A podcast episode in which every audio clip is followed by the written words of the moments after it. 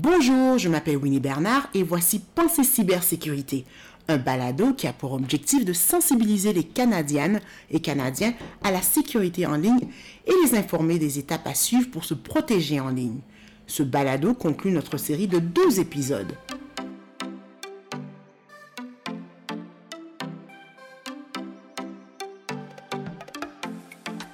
Aujourd'hui, je continue ma conversation avec Christine Beauchamp, directrice du Centre canadien pour la cybersécurité. Nous sommes dans la période des fêtes et cette année, plus que jamais, nous effectuons nos achats en ligne, un phénomène directement lié à la crise sanitaire mondiale de la COVID-19. J'ai voulu mieux comprendre comment se protéger lorsqu'on effectue des achats d'articles pendant la période des fêtes, ainsi que les meilleures pratiques pour se protéger contre les cyberattaques pendant cette période. Bonne écoute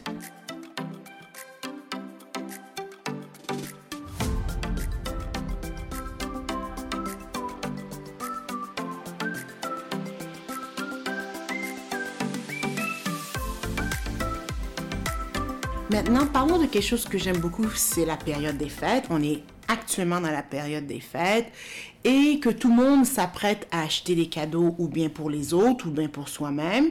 Et je sais que vous avez euh, développé euh, un guide de cadeaux Pensée cybersécurité. Est-ce que tu pourrais me dire c'est quoi exactement ce guide de cadeaux?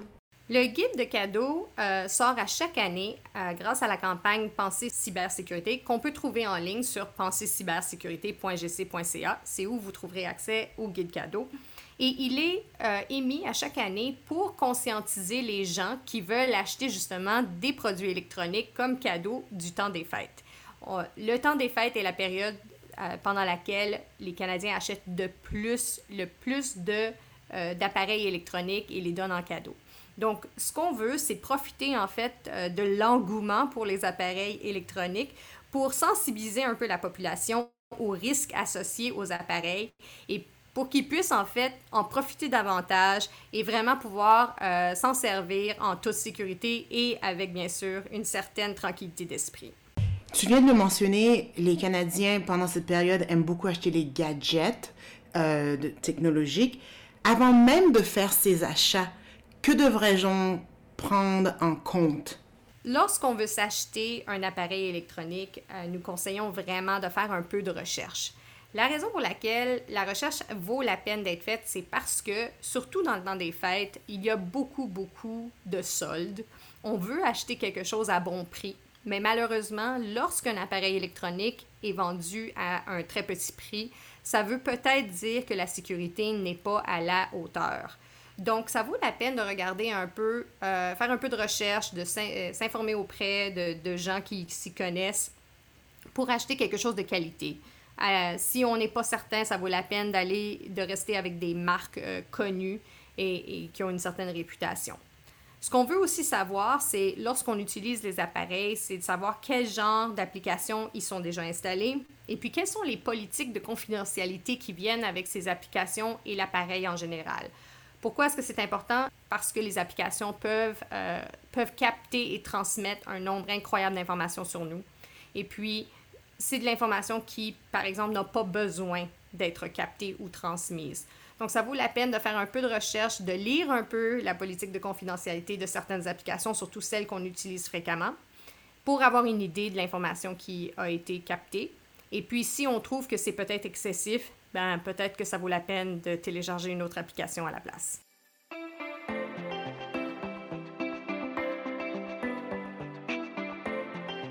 Conseil la plupart des applications d'appel vidéo ne sont pas reconnues comme étant très sûres. Il est important de prendre quelques précautions additionnelles pour protéger notre vie privée. Vérifiez les réglages de confidentialité de l'application que vous utilisez et désactivez toute application qui exige trop de renseignements et qui partage ces renseignements avec des tiers. Comme pour toute activité en ligne, vous devez être prudent et ne pas tout partager avec les gens qui sont en ligne avec vous. Attention à tout ce qui, en arrière-plan, pourrait révéler des détails sur votre vie privée. Lorsque votre séance en ligne est terminée, assurez-vous de désactiver l'appel ainsi que votre caméra et votre microphone.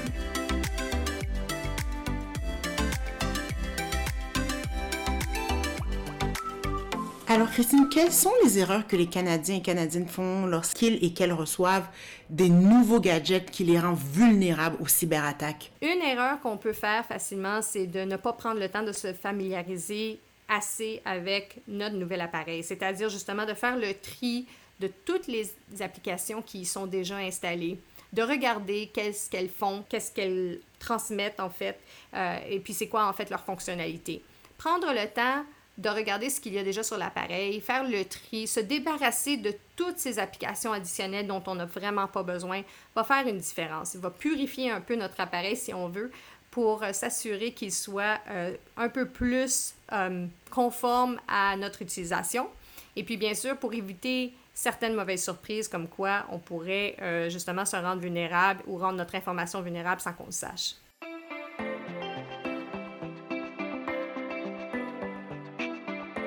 Conseil. Un canal de communication sûr. Qu'est-ce que le magasinage en ligne, vos transactions bancaires et les appels vidéo en commun? Ce sont toutes des activités qu'il faut éviter de faire sur un réseau Wi-Fi public.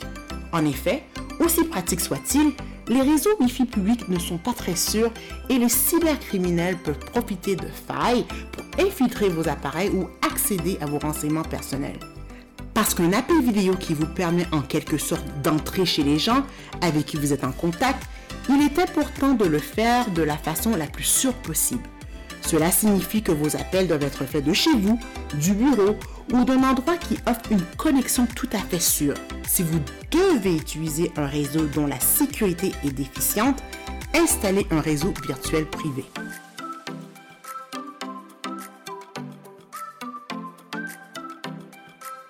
Parlons un peu de mots de passe. On en a parlé un petit peu plus tôt, mais j'aimerais aller un peu plus en détail. Euh, comment choisir un bon mot de passe? Parce que je vais dire très honnêtement, ma mémoire, c'est pas la meilleure.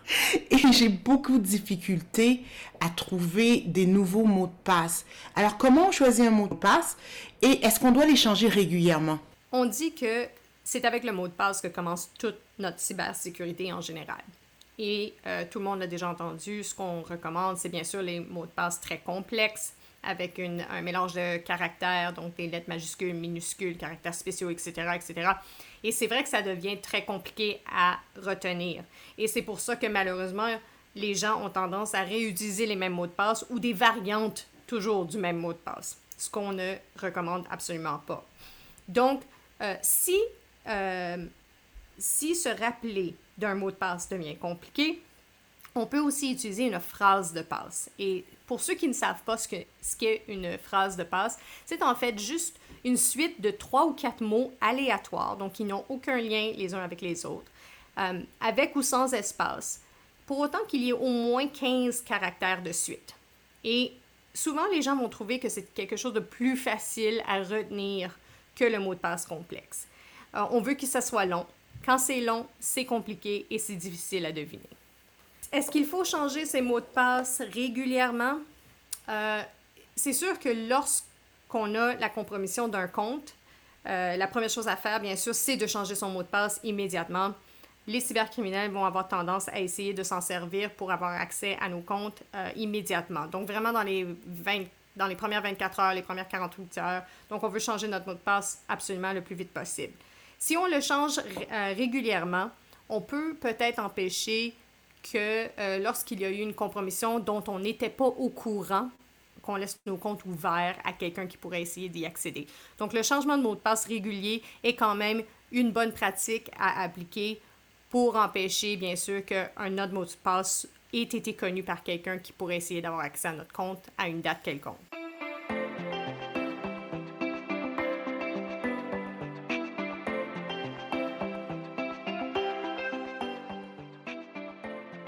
Conseil sur les médias sociaux, évitez de partager des renseignements personnels comme votre numéro de téléphone, votre adresse courriel, l'adresse de votre domicile, des renseignements sur votre travail ou même l'école que fréquente votre enfant.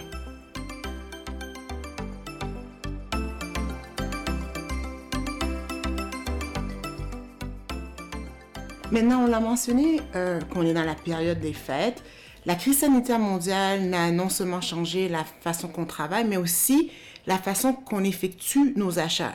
En effet, les achats en ligne ont augmenté euh, par beaucoup.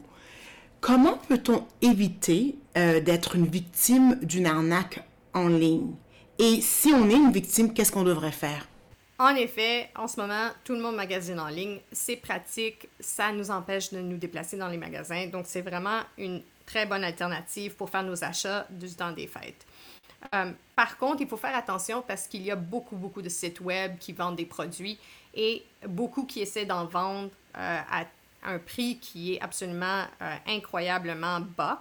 Et je vous dirais que si vous avez l'impression que ce qu'on vous offre est trop beau pour être vrai, c'est probablement le cas. Donc, on est bombardé par des annonces de produits intéressants à petit prix. Et il faut se poser la question, premièrement, est-ce que c'est légitime? Est-ce que c'est un site web vraiment légitime? Euh, comment est-ce qu'on peut savoir si le site est vraiment d'un vendeur euh, réputable? Bien, on va le visiter. On peut le voir euh, assez facilement. Si le site web n'a pas l'air professionnel, s'il y a des fautes de frappe et d'orthographe dans le texte, ce sont des indices. Euh, si on est incapable de trouver une adresse ou une adresse pour pouvoir euh, retourner nos produits si on n'est pas satisfait avec euh, ce qu'on a reçu, ce sont des indices comme quoi le site n'est pas, pas légitime.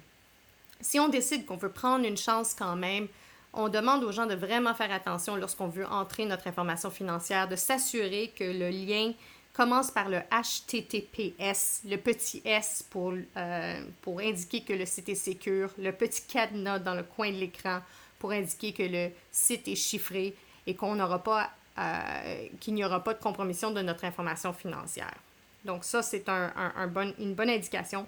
Mais si jamais on veut quand même prendre le risque, malgré l'absence de tous ces éléments-là, euh, ce qu'on suggère dans ce cas-là, c'est peut-être de prendre une carte de crédit avec faible, une très faible limite qu'on n'utilise jamais pour faire d'autres achats que des achats en ligne. Comme ça, si jamais quelqu'un avait accès à ce numéro de carte de crédit-là, on aurait au moins limité les dommages si quelqu'un l'avait rempli.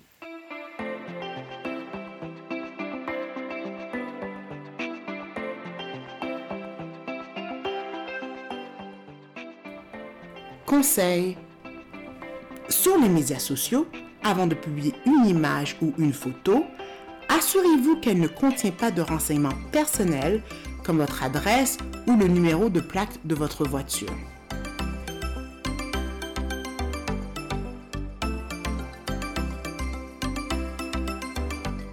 Parlons un peu des médias sociaux parce que c'est quand même la période des fêtes. Les gens partagent leurs cadeaux ou leur app de Noël, etc., etc. Quelles sont les meilleures pratiques dans l'utilisation des médias sociaux? Et selon toi, est-ce qu'on devrait localiser nos photos? L'utilisation des médias sociaux euh, est intéressante parce que ça nous garde branchés sur le monde et ça nous permet de rester en communication avec bien des gens, nos amis, notre famille, et surtout en ce moment lorsqu'on est un peu euh, empêché de, pouvoir les voir en personne. Euh, nous, nous demandons toujours aux gens de faire attention au surpartage d'informations il faut se rappeler que ce que l'on met sur Internet reste sur Internet et que les informations qu'on met sur les médias sociaux, peu importe euh, les paramètres de confidentialité de nos comptes, c'est jamais complètement privé. Donc, faire attention à l'information qu'on met sur Internet et de se demander est-ce qu'on est confortable euh, si cette information-là devenait complètement publique soudainement? Si la réponse est oui, eh bien, dans ce cas-là, il n'y a pas de problème. Quant à la localisation de nos photos, ça aussi c'est une question personnelle et il faut toujours se, poser la question du niveau de confort. Donc, si cette information-là était publique demain, est-ce que ça nous causerait un souci? Peut-être que non. Il y a des événements euh, auxquels on participe et puis ça ne nous dérange absolument pas que les gens sachent qu'on y a participé et où on était pendant ces événements-là. Mais il y a d'autres événements et d'autres activités qu'on ne voudrait pas nécessairement publiciser. Comme par exemple, lorsqu'on laisse la maison sans surveillance ou bien euh, lorsqu'on se ramasse, euh, on se trouve absolument seul et nos trajets et les endroits où on va ou notre adresse personnelle, par exemple. Euh, ce sont des informations qui vaut probablement la peine de garder sécurisées et de ne pas rendre publiques.